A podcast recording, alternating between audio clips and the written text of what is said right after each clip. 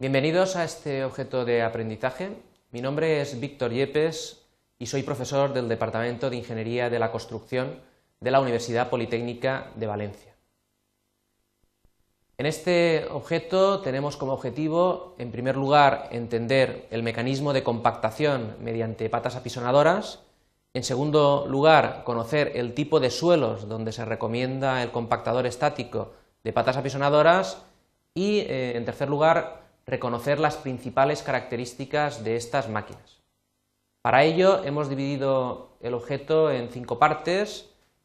En primer lugar hablaremos de las patas apisonadoras, del proceso de compactación, de la aplicabilidad de las patas apisonadoras, de los rodillos remolcados tipo pata de cabra y de los rodillos autopropulsados de patas apisonadoras. Una pata pisonadora es un pisón que eh, está colocado en un eh, cilindro. Estos eh, pisones pueden ser de distintos tipos, desde patas de cabra troncocónicas, patas de cabra de tipo almena, rejillas o incluso cuchillas. Lo que se trata es de que estas patas se hunden en la capa sin compactar desplazando el material de forma lateral. Al aumentar la compactación, eh, estas patas dejan de hundirse y transmiten eh, presiones mayores y eh, bueno, la superficie que queda al final suelta, que serían los últimos 6 centímetros, se puede perfectamente compactar y trabar con la siguiente tongada. Este es el esquema del proceso de la compactación. Durante las primeras pasadas podéis ver cómo las patas apisonadoras se introducen eh, en el suelo de forma que el terreno compactado será el que esté justo debajo de dichas patas. Conforme vamos dando pasadas sucesivas, el terreno compactando va subiendo hacia arriba y disminuyendo el espesor del terreno suelto, de forma que eh, llega un momento en que la pata apisonadora eh, rebota sobre la capa que ya está compactada. Este proceso recibe el nombre de compactación de abajo hacia arriba. En este proceso lo que se consigue es, en primer lugar, una mayor aireación del terreno, evacuación del agua y mejor trabazón entre, tongadas. La presión de las patas es muy útil para disgregar, por ejemplo, grumos de capas de arcilla.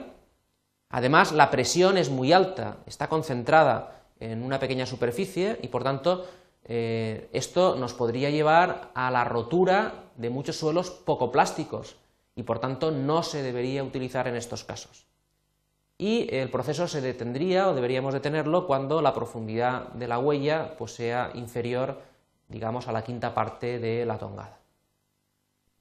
¿Dónde es aplicable este tipo de compactador? Fundamentalmente en suelos que pueden ser arenas y gravas, pero con muchos finos. Digamos que el porcentaje de finos debería ser superior al 20%. Es absolutamente necesario esta máquina cuando el índice de plasticidad supera el, índice 20. En estos casos, eh, los grosores de tongada son más bien eh, pequeños, estamos hablando entre 15 y 30 centímetros, y serían necesarias muchas pasadas, en torno a 8, 10, incluso 16 en algunos casos. El primer eh, modelo eh, que podemos ver de patas apisonadoras es el rodillo remolcado pata de cabra. Eh, se trata de unos rodillos remolcados por un tractor, son cilindros de unas anchuras en torno a 1,20, 1,70 metros, diámetros también en torno al metro, metro y medio.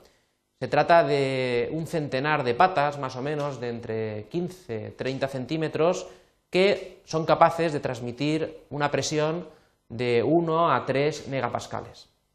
Hoy el uso este, de, esta máquina es muy limitado, el peso de unos 50 kilonewtons, velocidad entre 3 y 10 kilómetros por hora. Quizá la ventaja es que no necesita eh, prácticamente ningún tipo de mantenimiento o entretenimiento, es una máquina muy robusta. Y el inconveniente es que se requiere una gran superficie de trabajo para asegurar el rendimiento. Estas máquinas necesitan eh, grandes radios de giro para eh, poder eh, maniobrar. El segundo tipo son los autopropulsados de patas apisonadoras. Es la réplica moderna a la máquina remolcada, al pata de cabra. Serían cuatro rodillos autopropulsados, en este caso de impactos o zapatas. Las patas tienen forma truncada, acabadas en doble bisel, y en algunas ocasiones se le podría aplicar una hoja empujadora para facilitar el extendido. Estas máquinas eh, se pueden ver eh, por ejemplo, en, obras hidráulicas, presas de materiales sueltos, donde el núcleo de la presa es un material eh, impermeable, altamente cohesivo y donde la compactación pues, es fácilmente eh, compactable con este tipo de máquina. Aquí tenéis algunas de las características de estos compactadores. La longitud de los vástagos no suele superar los 20 centímetros, eh, existen entre 50, 60 patas por rodillo, la potencia en torno a 50, 100, 200, incluso 300 eh, kilovatios. Presenta un chasis articulado para poder girar fácilmente de hasta 45 grados, los anchos hasta 3 metros y medio, pesos entre 80 y 400 kilonewtons y quizá la característica más interesante es la velocidad de trabajo, entre 20 y 25 kilómetros por hora. Por eso a estas máquinas en el argot a veces se le denominan como compactadores de alta velocidad. Podemos, por tanto, aportar las siguientes conclusiones a este objeto. En primer lugar, decir que la compactación con patas apisonadoras se recomienda fundamentalmente para suelos cohesivos o con muchos finos. En segundo lugar, decir que la pata apisonadora transmite una elevada presión y que el proceso de compactación es de abajo hacia arriba. Y, en tercer lugar, eh, decir que los compactadores autopropulsados de cuatro rodillos, también denominados compactadores de alta velocidad, son los más utilizados. Muchas gracias por vuestra atención.